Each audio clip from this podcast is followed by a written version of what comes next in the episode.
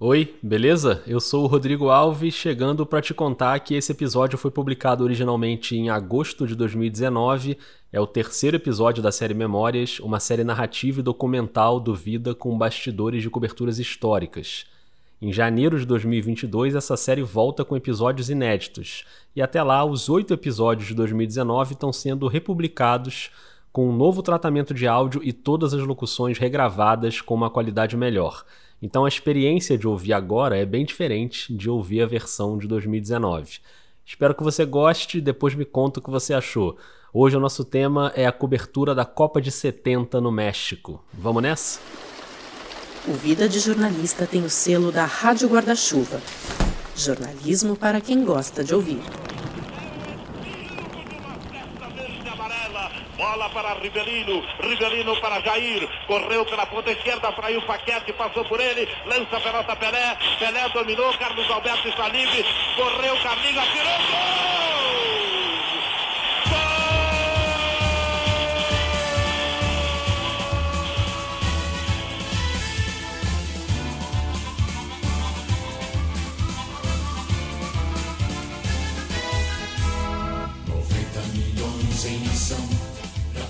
Memórias, uma série do podcast Vida de Jornalista. Aqui a gente volta ao passado para reviver coberturas históricas do jornalismo brasileiro, conversando com quem esteve lá. No episódio de hoje, a cobertura da Copa do Mundo de 70 no México, quando o Brasil de Pelé conquistou o tricampeonato. E o nosso convidado é o grande Silvio Lancelotti. Todo mundo ia falar com o Pelé, com o Tostão, o Carlos Alberto, o Brito. Eu falar com os famosos. Eu fotografei todos os jogadores da, da concentração. Para eu fotografar o Pelé, por exemplo, era um, um perereco, porque ele estava sempre cercado por 48.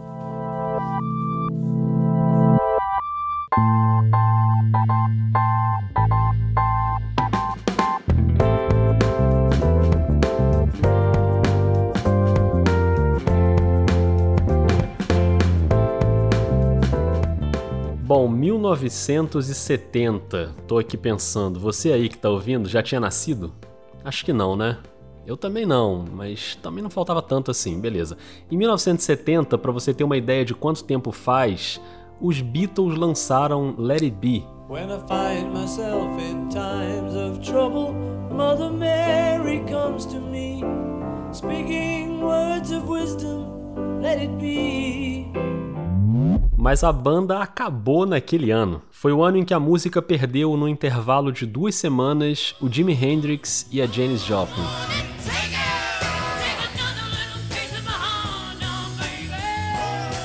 Os dois morrendo de overdose, o Hendrix com overdose de remédios e a Janis Joplin de heroína. Os Estados Unidos ainda estavam em guerra no Vietnã.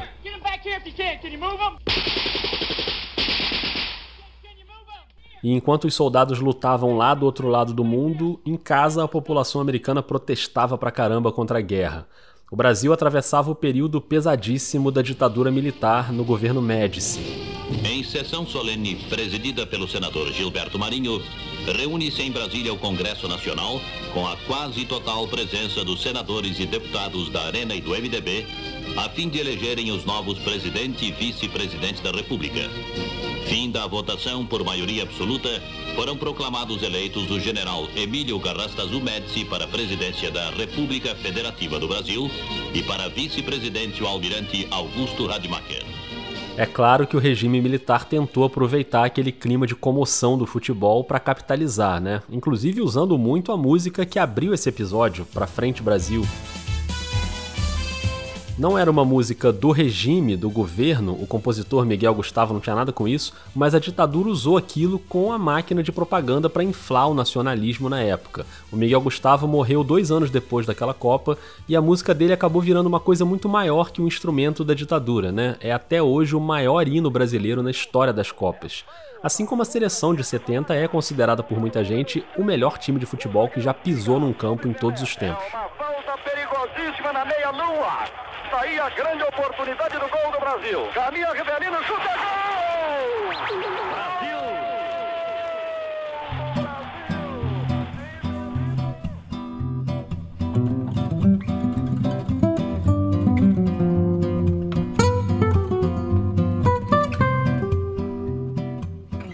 Pelé, Tostão, Gerson, Rivelino, Jairzinho, Carlos Alberto, uns gênios do futebol treinados pelo Zagallo, que tinha substituído João Saldanha, foi esse Brasil que conquistou o tricampeonato mundial no Estádio Azteca, no México, e ganhou a posse definitiva da taça Jules Rimet, que depois foi roubada e derretida, mas enfim, isso aí é outra história.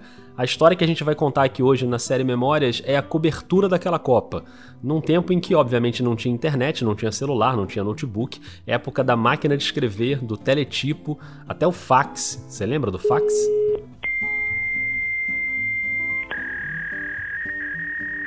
Pois é, até o fax era difícil de achar porque era moderno demais para aquele momento. Para fazer esse episódio, eu fui atrás de um jornalista que lembra bem de tudo isso e que viveu essa história de perto.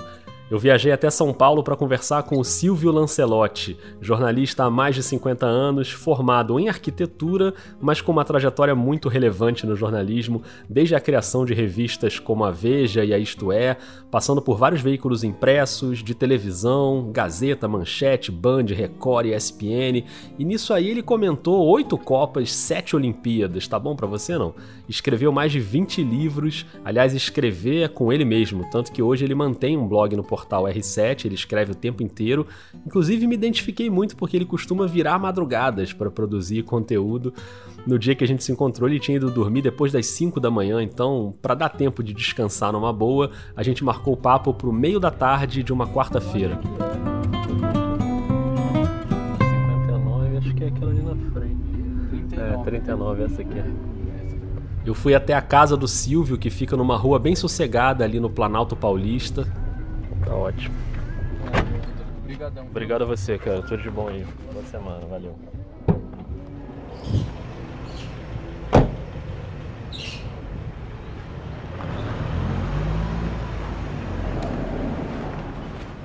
E o Antônio me recebeu ali na calçada. Diga, meu jovem. Opa, tudo bom? Tudo, e você? Tudo bem, como você tá?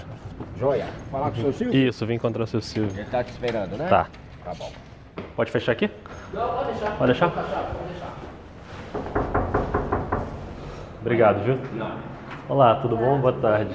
Obrigada, Com Tony. licença. Tudo bom? Tá tudo? Obrigado. O Silvio estava no quarto, que fica no andar de cima da casa. Com licença. Obrigado. Olá, Silvio, tudo bom? Como você tá? E é ali que ele fica trabalhando, no computador, com a TV ligada e o gato circulando ali do chão pra cama, da cama pra mesa, super à vontade. Três. Tem três? Um branco, um preto e um malhado. É mesmo? Todos adotados. É?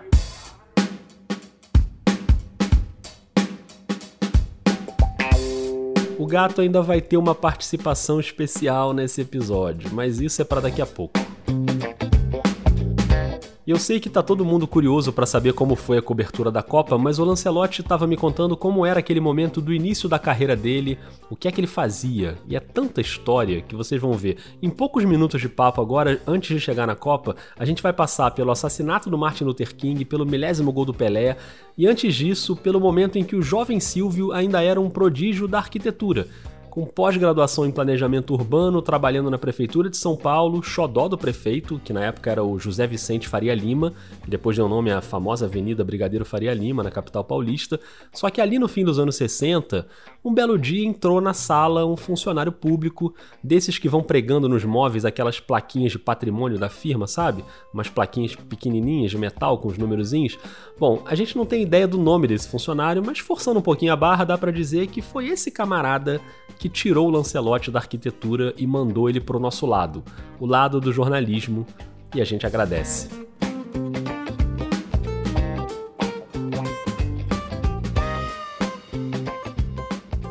Jamais vou me esquecer, final de 67, eu na minha sala, na prefeitura, entra um cara com um colar cheio de fichinha de metal, um martelo, um monte de pregos, e ele entra e começa pá, pá, pá, bateu na minha mesa, bateu na minha cadeira, bateu no meu arquivo, bateu na minha máquina de escrever. Eu olhei e disse, mas o que que você está fazendo aí, meu? Não, isso aqui é patrimônio. Todo ano a gente põe. Tá vendo aqui? É PMSP 1967. O cara foi embora, eu fiquei pensando, meu, eu vou ficar aqui. Meu pai era funcionário público. Meu pai já tinha quase 40 anos de prefeitura. Disse, meu, eu vou. Daqui um ano, o cara vem pregar em mim. Daqui a 10 anos. Enfim, fiquei com aquilo na cabeça. Eu estava construindo a casa de um amigo em Ilhabela, em Ubatuba, como arquiteto. E peguei um, um noturno, um ônibus noturno, comprei umas revistas. E tinha uma realidade, que era a grande revista do Brasil na época. Sim. Tinha uma tripa, um anúncio. Jovens que con conheçam alguns idiomas, e, eventualmente insatisfeitos com o seu trabalho. Esse momento foi a primeira participação do gato no episódio. É, isso aí é o gato. O gatinho tá chegando aqui perto do microfone. Era um anúncio. Você precisava ter curso universitário, precisava saber idiomas. Pô, 8 mil caras vão mandar Claro. essa carta. Você é diferente. E fiz uma história em quadrinhos. Eu desenhava bem. Legal. E me chamaram, era a revista Veja, Era o início da revista Veja. o início da Veja. Como eu tinha conhecimento de idiomas, já tinha morado fora, me botaram para fazer internacional. Quer dizer, isso nos, nos números zeros. E foi uma época, por enorme coincidência, teve a, a morte do Luther King, Aham. a morte do Bob Kennedy, eu fui fazendo. Escrevia já razoavelmente bem. Pegava o Telex, revistas estrangeiras, material importado, e, e nisso, quando a Veja começou, eu era subeditor internacional, com 23 anos de idade. Naquele momento ali, a editora Abril já estava fazendo o planejamento da cobertura da Copa de 70. A revista Placar também, recém-lançada, e decidiram que mandariam umas 15 pessoas para o México entre Veja e Placar. O Lancelotti não trabalhava no esporte, mas o que pesou a favor dele foi uma outra história. Embora eu estivesse na Internacional, por um acidente me coube ir para o Rio para fazer o milésimo gol do Pelé. Sim. Por um acidente, eu sentei no avião do lado do goleiro Zaluar, Aham. que tinha sofrido o primeiro gol do Pelé. Foi num amistoso contra o Corinthians de Santo André. Fiquei no banco o primeiro tempo. No segundo tempo, eu entrei no lugar do Del Vecchio. E logo depois que eu entrei, eu fiz o meu primeiro gol com a camisa do Santos. E o goleiro do Santo André, ele fez um cartão depois dizendo: Zaluar, o goleiro que tomou o primeiro gol do Pelé. Aí fiquei com fama de largo, né? Na, na, na. Pô, Lancelotti, por onde ele vai, acontecem as coisas, né? Depois do milésimo gol do Pelé, eu comecei a conhecer um aqui, conhecer outro ali. Quando houve a queda do Saldanha, Aham. foi uma equipe grande para o Rio. E eu, me mandaram. E eu acabei fazendo uma puta numa matéria, porque eu peguei o flagra da, da convocação do Dario. Se, eu, se tivesse internet, eu teria dado furo. Sim. Eu estava no, no Itaiangá, no treino da seleção, quando chegou o Dario, foram 80 jornalistas em cima do Dario, o Dario passa, fala assim, ô Lancelotti. Os caras olharam para mim, pô, aquele desconhecido, eu não era, né, não era do ramo, eu não era Do esporte da ali, né? patota, e o Dario me cumprimenta e aí, aí é bola de neve, velho. Aham.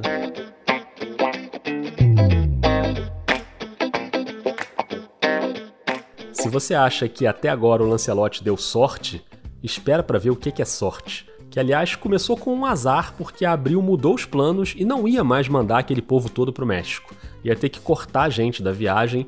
E aí é o seguinte, você já jogou palitinho?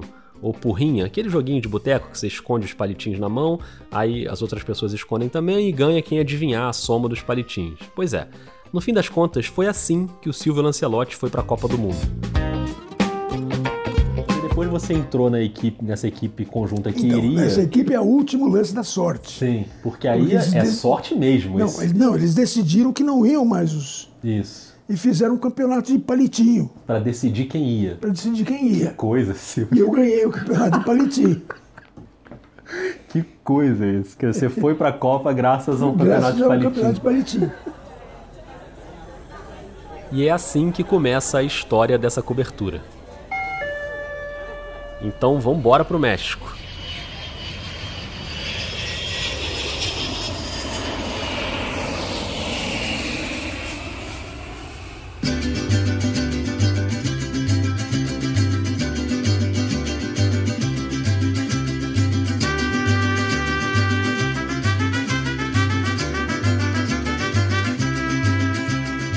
Primeira parada foi em Guanajuato, uma cidade colonial muito bonita, terra de Diego Rivera, um dos maiores pintores mexicanos, casado com a Frida Kahlo. Foi lá que a seleção brasileira fez a fase final da preparação para a Copa. Então os jornalistas ficaram lá por quase um mês. E isso inclui alguns perrengues, como o ar seco e os mais de 2 mil metros de altitude. Vivi aquela, aquela experiência fantástica de Guanajuato. Você não precisava secar a roupa. Sim. Você lavava a roupa, deixava na janela do, no janelinha do banheiro, secava. Secava rapidinho. Como secava o nariz, secava a pele. Eu passei, os primeiros dias eu passei mal. Como é que foi essa adaptação com a altitude? Com... Foi bem difícil, porque a gente ficou num lugar chamado Castilho de Santa Cecília. É um hotel gigantesco, acho que tinha uns 500 quartos. Uhum. E tinha um. Se você olhar as fotos desse hotel, você vai ver que ele é, um, é uma coisa comprida, assim. É um castelo mesmo. Sim. Tinha um corredor, acho que de uns 500, 600 metros. Era uma rampa. Até chegar ao quarto, você levava cinco minutos. E tinha que descer, descer a rampa fácil. Subir era complicado. E os primeiros dias eu passei mal. Eu não cheguei com alguns colegas a, a, desmaiar, mas botava sangue pelo nariz toda hora. E, e, lá, assim, era uma cidade que não tinha muito o que fazer? Como é que... Era uma cidade deliciosa, porque é uma cidade universitária do tempo da colonização espanhola. Olha ele aí de novo, o gato que adora o microfone. Deixa eu dar um jeito, só um minutinho. Claro. Você quer que tire o microfone? Não, o velho truque para expulsar o gato. Esse aqui, ó. O truque era abrir a gaveta, pegar um biscoitinho e jogar no corredor. Sempre funciona. Ei, meu, vai. Vem. Peraí, agora a gente faz o seguinte. E tranca, porque ele abre a porta. Sério?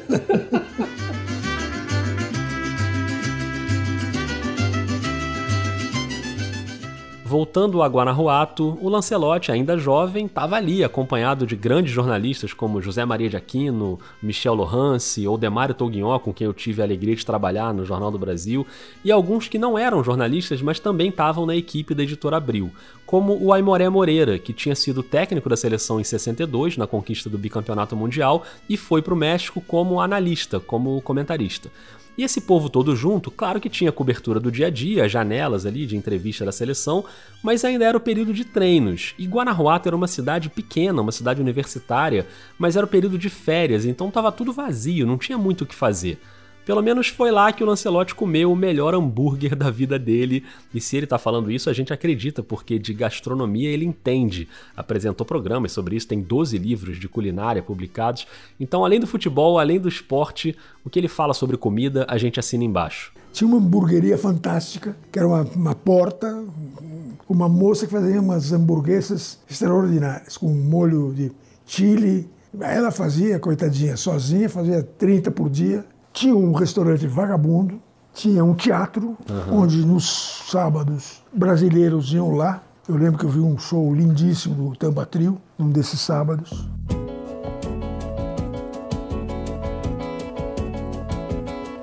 Bateu três horas da manhã, saí de casa carregado de alegria. E tinha a janela da concentração. Todo dia, de manhã, abria às 9 horas, meio-dia você saía, à tarde, quando tinha treino, ia assistir treino. Nos outros dias não tinha nada para fazer. Nós tínhamos um carro, dois carros com a equipe da Abril. Aqueles 15 se reduziram para 5, 6. E a gente passeava de carro por ali, ia conhecer lugares estranhos. Tem um, na rua tem um lugar fantástico que é o, o Cemitério das Múmias, que é o cemitério da cidade. E são galerias, catacumbas com múmias, corpos de 300, 400 anos, que o, o, por ser muito seco, estão lá. Mas não era só isso, tinha uma boate também. E foi lá que rolou uma das melhores histórias da cobertura. Melhores pra gente que tá ouvindo hoje, né? Porque para eles, lá na hora, deve ter sido tenso o negócio. E à noite, de vez em quando, tinha o showzinho na boate. Garotos da cidade que tocavam iam lá pela gorjeta, gente tomava cerveja. E nessa noite, pô, vai ter um show assim, assim fomos, os brasileiros. E tinha um ou dois engraçadinhos entre nós. México, vai, na época, os caras estavam armados. E tinham dois casais um, aqueles caras bem mal encarados, dignos da, da geração Zapata, com bi- bigodes enormes, na boate de chapéu com aquelas mulheres. Depois viemos a saber que eram prostitutas de León ou de Irapuato, que eram cidades onde o Brasil jogava. E começou aquele bate-boca e os caras tiraram o revólver e saíram dando tiro. Foi um tal de se atirar no chão, embaixo da mesa, sair engatinhando.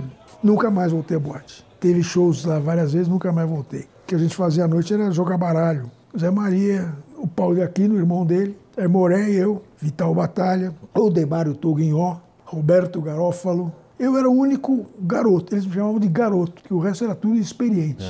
É claro que eu não podia deixar de perguntar para o Lancelotti sobre a tecnologia da época, né? E esse é o momento já tradicional da série Memórias que eu chamo você que está ouvindo para fazer um exercício comigo e tentar imaginar como era uma cobertura jornalística internacional numa época em que não existia internet, não existia celular, até o telefone mesmo não era de fácil acesso. A gente está falando aqui da cobertura da Placar e da Veja, que são revistas, então é claro que não tinha aquela pressa toda, porque são edições semanais. Mas olha, é difícil imaginar como é que funcionava aquela logística. No pé da universidade tinha um aparelho de telex. O telex era mais ou menos o e-mail da época, uma espécie de precursor do fax. Era uma máquina de escrever enorme ligada a uma rede telefônica e você conseguia enviar texto para outros lugares. e tinha um equipamento de som. Então, por exemplo, o pessoal da Jovem Pan, por acidente, num determinado momento em Guanarrota, eu fiquei sozinho no quarto. E o Joseval Peixoto, da, da Jovem Pan, que era o locutor, que acabou transmitindo o final da, da Copa no pool, o Joseval ficou hospedado no meu apartamento, que foi a glória, porque ele chegou com pacotes de cigarros brasileiros. E lá só tinham cigarros mexicanos. Eu- uma das diversões era ver o programa que eles faziam, faziam um programa ao vivo lá. Sim. Montaram um estúdio na universidade. A rádio tinha como se comunicar. TV era muito difícil, porque você tinha que levar o tape para algum lugar. E nós, eu, semanal, fazia uma matéria, quinta-feira à noite ou sexta-feira, ou eu usava o telex da, da, da universidade, ou ia até León ou Irapuato para passar lá. Transmitia pela United Press, que a gente chama credencial. Ou, às vezes, tinha fax. Não, não tinha fax. O hotel tinha, o hotel tinha teletipo. Teletipo. Então você não via o que você estava fazendo. Você escrevia na fita e enfiava a fita depois meia hora para conseguir uma ligação telefone. Chegou, chegou. Tem alguma dúvida? Não tem alguma dúvida? Ah, liga daqui a meia hora. E daí a duas horas você ligava de novo. Teletipo era uma grande máquina de escrever, mas você não ficava vendo o papel ali não quando você não estava via o escrevendo. papel. Você, você, você, você perfurava uma fita. E era difícil de escrever, né? De Então, batucar era, os dedos. era eu, eu aprendi a enrolar os dedos com um esparadrapo Ah. com porque senão levantava a unha. Tanto, tanto que era. Hoje é brincadeira, né? Sim, Você- sim, você hoje é um teclado. sai oito letras. E as fotos, a gente inventou um negócio chamado pool, que era divertidíssimo, porque eu, eu era o motorista, por ser o mais novo, eu era o motorista da Abril. Mal sabiam eles que eu adorava fazer aquilo, porque pelo menos não me enchia o saco. E eu, eu fazia um pool, um malote cheio de filmes identificados e as fitas que eram perfuradas. E eu, na quinta-feira eu ia ou para Leão ou para Irapuato com o carro, 60 quilômetros, 50 quilômetros, e entregava num balcão que a Varig tinha. A Varig era uma empresa portentosa naquela época, ela tinha agência em qualquer lugar do mundo. Então eu entregava, eles mandavam para o Brasil.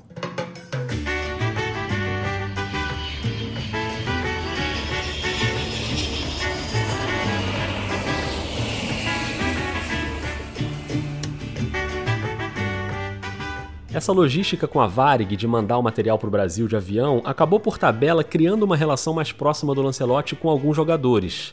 Um deles em especial, que era o Clodoaldo, o Santista Clodoaldo, o Corró, nascido em Sergipe, mas jogador do Santos desde as categorias de base, foi volante titular da seleção de 70 e fez um gol importantíssimo na semifinal contra o Uruguai. A camisa que o Clodoaldo usava quando fez esse gol histórico, hoje essa camisa está emoldurada na casa do neto do Silvio Lancelotti. E agora vocês vão entender por quê. Nas janelas da concentração, todo mundo ia falar com o Pelé, com o Tostão, o Carlos Alberto, o Brito. Eu falar com os famosos. Eu fotografei todos os jogadores da, da concentração. Para eu fotografar o Pelé, por exemplo, era um, perereco, porque ele estava sempre cercado por 48. O Carlos Alberto me emprestou a máquina, tinha uma máquina igual a minha, uma Pentax. Eu não tinha que fotografar pela, pela Abril, embora tenha fotografado na ausência de, de, de um fotógrafo, porque os fotógrafos eram da placar. O Carlos Alberto me emprestou a máquina porque queria que eu tirasse fotos dele. Entendi. Em jogo. Eu andava com as duas máquinas, a minha e a do capitão. Então eu acabei ficando amigo do Carlos Alberto por anos, até Carlos Alberto vinha em São Paulo, a gente ia comer pizza junto. E os, os menos famosos, né? Lembro de dois especificamente, Clodoaldo e Baldock, que eram um pouco. Baldock, ninguém, ninguém nem sabia quem era o Baldock. Não eram assediados. Não, né? não ia jogar nunca. E uma ocasião eles estavam subindo, tinham ido passear em Guanajuato, me viram e disse, "Ô, a gente soube que você tem como mandar o material pro, pro Brasil. Sim, eu tenho uma loja.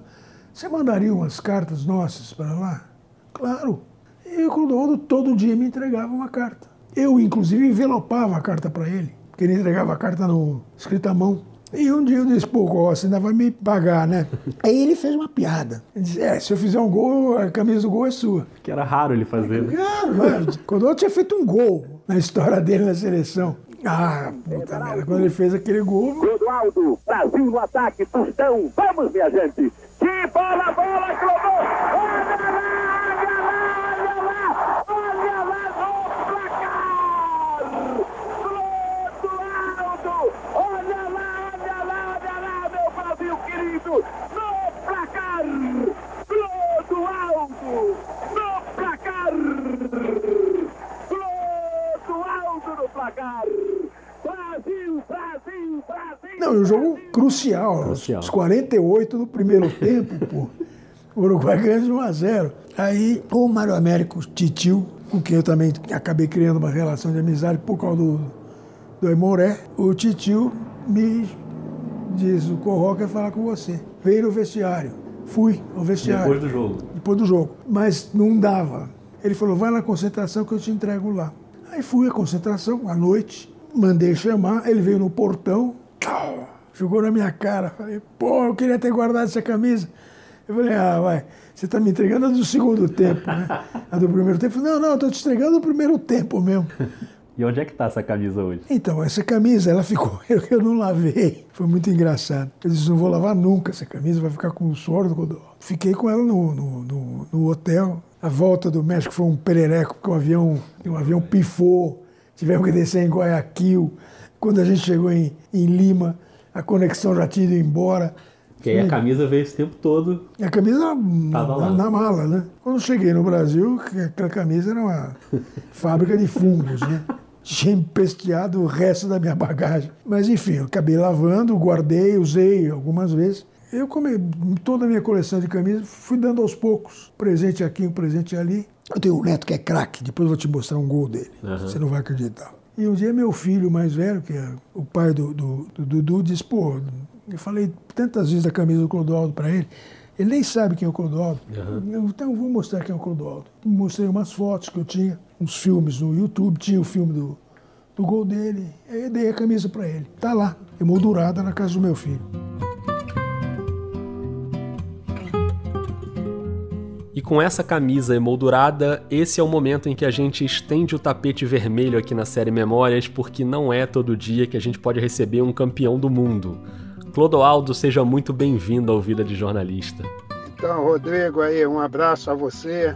Dizer que fico muito feliz de saber que o Silvio Lancelotti ainda tem a camisa do Brasil e Uruguai num jogo histórico, principalmente para mim, que fiz o único gol da Copa em 1970. E realmente prometi a camisa para ele, porque você sabe, eu jogava lá na defesa. Jamais podia imaginar que eu ia superar aquele ataque maravilhoso com Jairzinho, Gerson, Tostão, Pelé e Rivelino. E de repente no jogo 1 a 0 para o Uruguai, Carlos Alberto, Torres e o Gerson me chamaram de, de um canto e pediram para que eu saísse mais para o jogo. Eu fiquei meio surpreso, mas obedeci o comando do meu capitão e do meu grande amigo Gerson. Então fui à frente, me lancei à frente, fiz o gol de empate e depois cumpri com a minha promessa. Tive que doar minha camisa.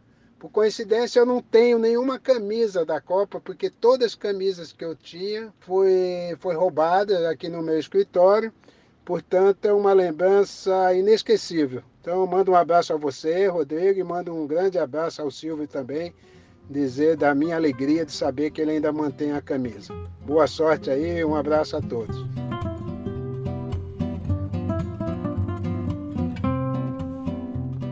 Um abraço, Clodoaldo. Muito obrigado por esse depoimento tão rico, né? Com uma ponta de tristeza de saber que as camisas foram roubadas. Bom, se até a taça desse mundial foi roubada, não dá para dizer que a gente se surpreende.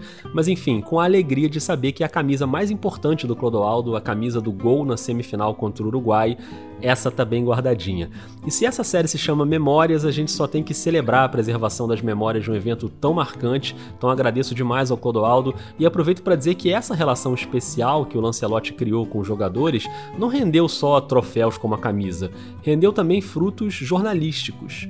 E como ele trabalhava numa revista sem aquela preocupação com o factual, ele conseguiu fazer umas reportagens mais saborosas, dessas que a gente adora ler, sabe? Eu tinha feito uma matéria, Rodrigo, que era mini biografias dos jogadores da seleção. Sim. Para cada jogador, eu contei uma historinha daquela Copa. Sim. Foi uma matéria super interessante. O Brito, por exemplo, os gritos do Brito no, no túnel, estimulando o time. O Brito falando ao telefone com o cachorro dele. Ele falando, "Oh, oh, oh", o cachorro supostamente respondendo do outro lado. Clodoaldo, as cartas dele para Clery. Dizer, encontrei de cada um uma coisa que era um, naquela época se chamava sides. Hoje em Sim. dia todo mundo faz isso, né? É. Naquela época era difícil você ter um, um- um jornalista que fizesse sempre aquilo que os outros não faziam. E essa foi a minha função naquela Copa. Eu não fiz nenhuma matéria tática. Matéria sobre Guadalajara, eu contava como era o café da manhã na seleção. Sim, sim. O Zé de Almeida arrumando os pratos na mesa, não deixando o garçom se mexer, indo na cozinha, experimentar para ver se não tinha ah, algum, algum, tinham botado alguma coisa ruim para a seleção comer. Acabou dando certo e saiu, deu uma, essa minha brincadeirinha deu uma página dupla, né? Legal. Assinada. Era raro ter matéria Assinado. assinada, na verdade, aquela, aquela página dupla foi assinada por mim. O Silvio disse que não fez nenhuma matéria tática, mas ele presenciou um momento curioso e bem relevante daquela Copa que tem muito a ver com tática. E tem a ver com o Aimoré Moreira, técnico da seleção bicampeã do mundo 62. Como eu falei, ele estava ali no México como comentarista da placar.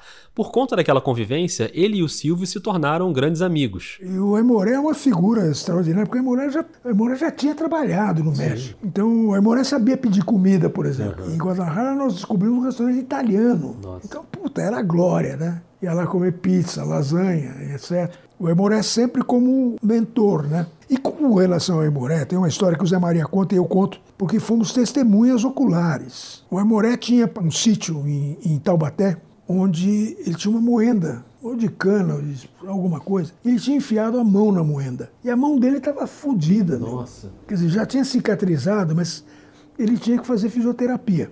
O Nocaute Jack e o Mário Américo se ofereceram para fazer fisioterapia para ele. Então eu toda noite eu levava o Emoré à concentração do Brasil. A, a, a lasanheria italiana era praticamente do outro lado da avenida. Ou eu esperava na lasanha, eu ficava no carro lá, escutando música, sei lá, que não, deixavam, não me deixavam entrar. E uma noite, o Emoré disse, preciso fazer umas coisas aqui, têm papel? Não, não tínhamos papel. Ele pegou os guardanapos de pano mesmo da, e começou a desenhar uns. Ele tinha ido ver a Itália jogar em. eh, o jogo Itália e Uruguai, foi 0 a 0 em Puebla. E se, se der de jogar Itália e Brasil, eu vou entregar isso aqui para. O brigadeiro Jerônimo Bastos me pediu, não foi o Zagallo. Esse pedido do Brigadeiro pro Aimoré é um gancho para a gente voltar um pouco nesse tema relevante daquela cobertura e daquele momento do país, que era a relação do futebol com a ditadura. O brigadeiro Jerônimo Bastos era o chefe da delegação brasileira no México e ele nomeou como responsável pela segurança da delegação o major do exército Roberto Câmara Ipiranga dos Guaranis, que era na época um agente da repressão e um torturador, inclusive. O brigadeiro assumiu o posto no contexto da demissão do técnico João Saldanha, o João Sem Medo, que era um jornalista filiado ao Partido Comunista na época, e havia no governo um temor de que o Saldanha pudesse aproveitar a viagem ao México e a exposição né, da Copa do Mundo para dar declarações contra o regime. Aquela demissão até hoje gera interpretações contraditórias. Tem gente que diz que o Saldanha caiu porque não queria convocar o Dario, o Dadá Maravilha, né, que o presidente Médici adorava. O Saldanha chegou a responder isso na época. É um direito que todos têm. Aliás, eu e, o presidente, ou o presidente e eu, temos muitas coisas em comum. É, somos gaúchos, somos gremistas, gostamos de futebol e nem eu escalo o ministério, nem o presidente escala time. Tá? Essa frase famosa do João, nem eu escalo o ministério, nem ele escala o time, não se sabe se foi ela que acabou selando a demissão do técnico, mas o fato é que ele caiu, deu lugar ao Zagallo.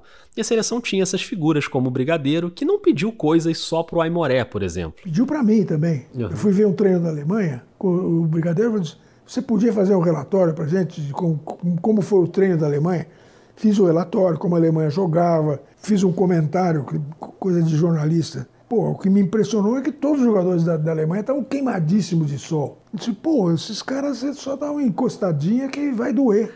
Porque não é possível, o cara. é, não, há, não há remédio para a pele que vai, vai tirar essa dor. E o brigadeiro ficou impressionado com isso. Aí um dia eu fui ver o treino do Peru. Ele disse, ah, você faz o relatório do Peru? Faço. Eu fui ver o treino do Peru, da Alemanha, e fui ver o treino do Marrocos. Você faz o treino do Marrocos? Ah, treino do Marrocos, brincadeira, né? Não, que faz o relatório, faço. É, o Marrocos tinha um, um treinador, o Vidnik, que era uma figura, um ex-goleiro da antiga Iugoslávia, que a bola saiu pela lateral, e eu peguei a bola e pô, fiz umas quatro ou cinco embaixadinhas, né?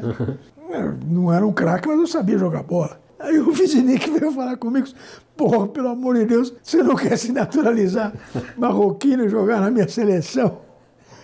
É, Mas aí o Aimoré desenhou aquela, aquela coisa o Aimoré tática desenhou ali. o gol do Carlos Alberto, Nossa. basicamente. Ele desenhou um monte de coisas, mas ele desenhou o gol do Carlos Alberto. De como De explorar uma como fragilidade explorar lateral. o ali. faquete que, faquete que botaram para marcar o Jairzinho. Aham, Zagallo muito esperto. sim. O Jairzinho começa a se movimentar e vai abrir espaço. Com o desenho do. E nunca admitiram né, que foi o.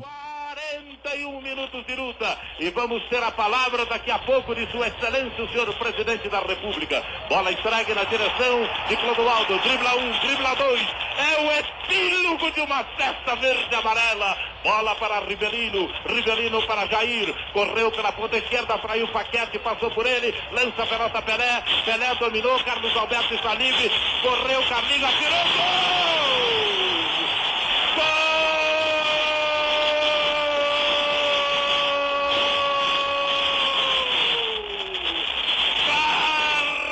Carlos Alberto, camisa número 4. Maravilhoso! Legal! Avante Brasil! Maravilhoso, meus amigos, o passe de Pelé para Carlos Alberto, invadido o gramado pelos fotógrafos. Jogadores brasileiros emocionados com o gol de Carlos Alberto. É o tricampeonato mundial de futebol. Podem comemorar, chorem conosco.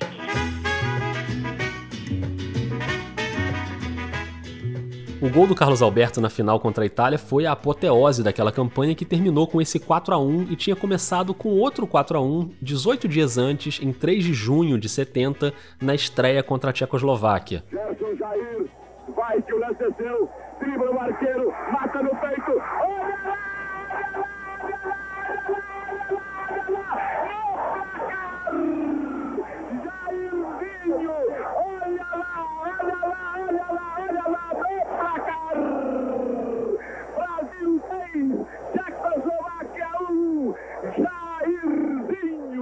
Na fase de grupos, o Brasil ainda venceu a Inglaterra por 1 a 0 e a Romênia por 3 a 2. No centro, vai Tostão, assustou, centrou Pelé, agora é! Agora é! Agora é! 3 a 1 Brasil! Pelé! Nas quartas de final, 4 a 2 no Peru, que na época era treinado pelo Didi. Falhou o zagueiro com o Rivelino, atirou o Rivelino, bateu o passo, gol! Gol do Brasil! Esquerda na bola, violentamente contra o canto esquerdo.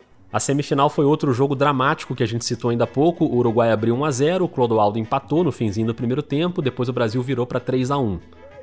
Tustão, Tustão e Pelé, jogada legalíssima. Atenção, telespectadores, pode sair o terceiro gol do Brasil. Pelé e o Dinhas pela frente. Para Ribeirinho, o gol!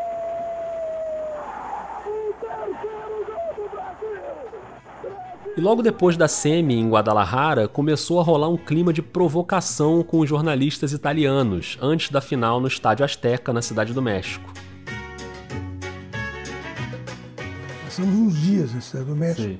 Descobrimos o, com a Leni Andrade, um restaurante italiano também, chamado La Pérgola, onde a gente ia jantar à noite, na, na, Zona Rosa de Cidade do México, que era a zona boêmia da cidade. Uhum. Quando a gente voltou, o jogo com o Uruguai foi numa quarta-feira, voltamos na quinta, Brasil e Itália foi no domingo. No sábado a gente resolveu jantar nesse restaurante italiano. Uhum. E tinha uns jornalistas italianos né, gozando, né?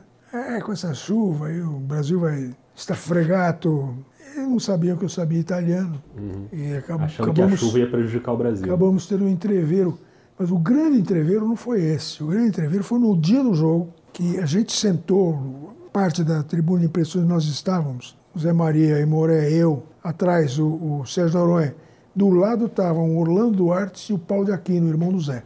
Uhum. Uns 10 metros de distância, ficava, por coincidência, ficou a torcida da Itália. Quando o Brasil fez o gol, o, o, o gol do Pelé, aquele de cabeça, pô, todo mundo vibrou e tal. E o, o Paulo de Aquino e o Orlando Duarte, provocadores, começaram a xingar uma mulher que estava do outro lado da grade. Quando a Itália empatou, ela virou e fez o, o chifre para nós. Eu fotografei. O Paulo de Aquino e o Orlando Arte ficaram furiosos. E começou um bate-boca. Tinha uma grade, eles em cima da grade. Pô, o, o, o Orlando Arte com a, com a máquina, tinha uma maquininha portátil, com a maquininha tentando bater na marido da mulher do outro lado. Mas aí chegaram os, os policiais, separaram e assistimos o resto do jogo com a muralha de policiais separando os jornalistas brasileiros da torcida italiana. E para chegar lá teve a história que você esqueceu o Michel Lohance. Michel me chamava de Cristo Calabrês. Embora minha família seja siciliana, eu ficava puto da vida. Mas eu não deixei o Michel de propósito. Eu simplesmente estava preocupado com o Zé Maria me enchendo o saco. Você está com a, cueca verde? Deixa eu ver. Estou com a cueca verde. Está com a meia? Não sei. Estou. Tinha essas coisas, história de repetir a roupa. Botei. Eu nervoso, eu tendo que guiar o carro até o estádio.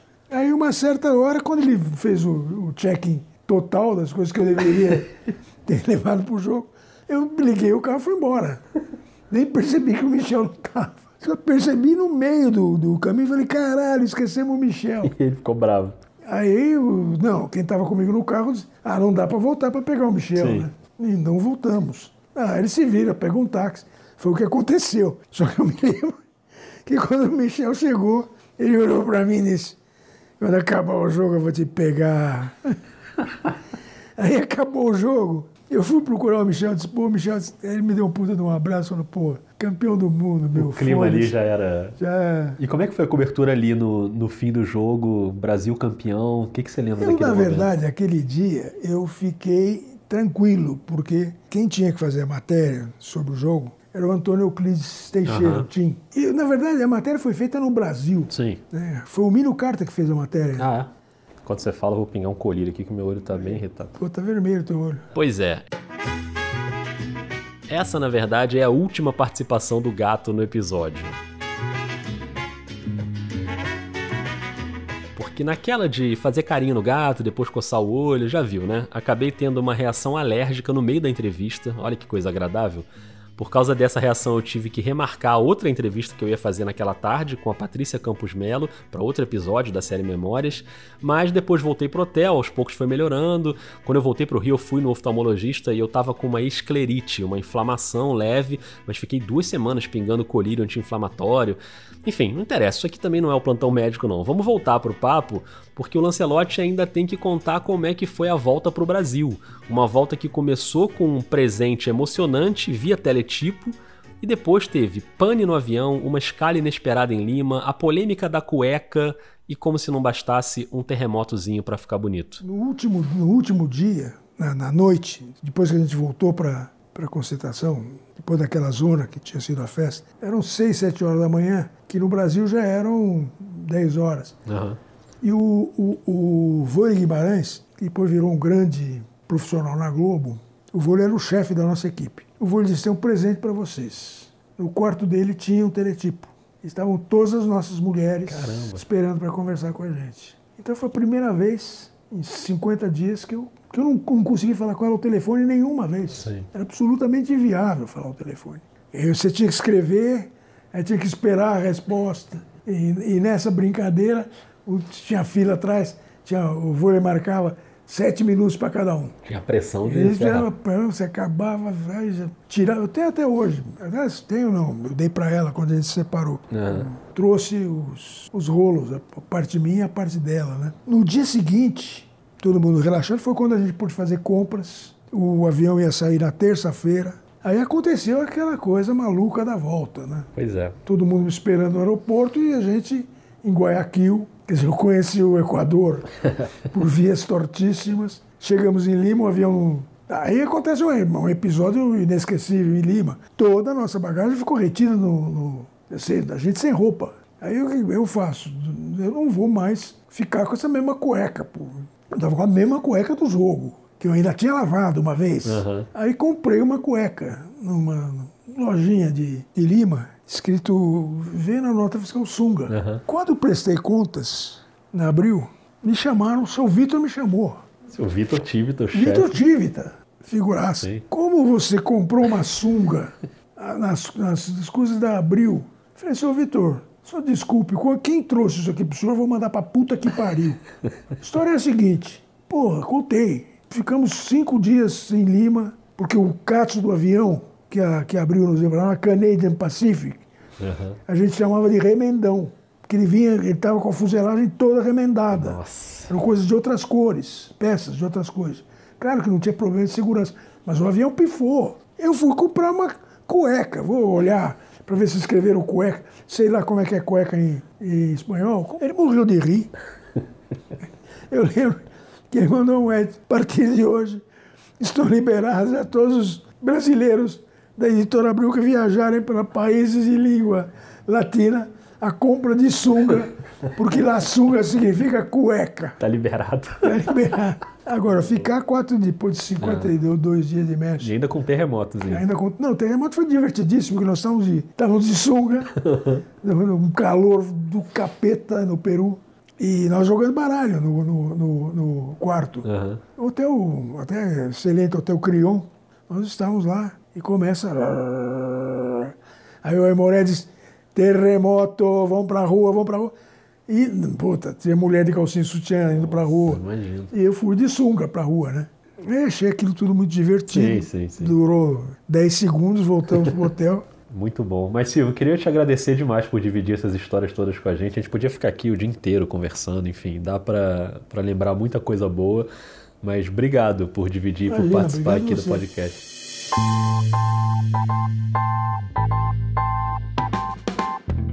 E nesse clima chega ao fim mais um episódio da série Memórias. Agradeço demais ao Silvio Lancelotti, agradeço também ao grande Clodoaldo pela participação especialíssima e agradeço a você que ouviu até aqui.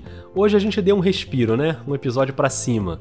Mas no próximo episódio a gente volta aos temas difíceis para lembrar o caso Eloá, um sequestro seguido de feminicídio que aconteceu há mais de uma década e naquele momento tudo que dava pra fazer de errado, o jornalismo fez de errado. Tudo que eu peço é para os policiais ter tranquilidade. Ele tá cheio de bala, então qualquer, qualquer decisão precipitada vai me prejudicar. Esse pesadelo já dura o quê? 18 horas? Já dura 55 horas. Quatro dias de sequestro. Exclusivo. Nós estamos ao vivo. É um crime clássico de violência contra a mulher, cujo desfecho muito provavelmente seria a morte da Eloá.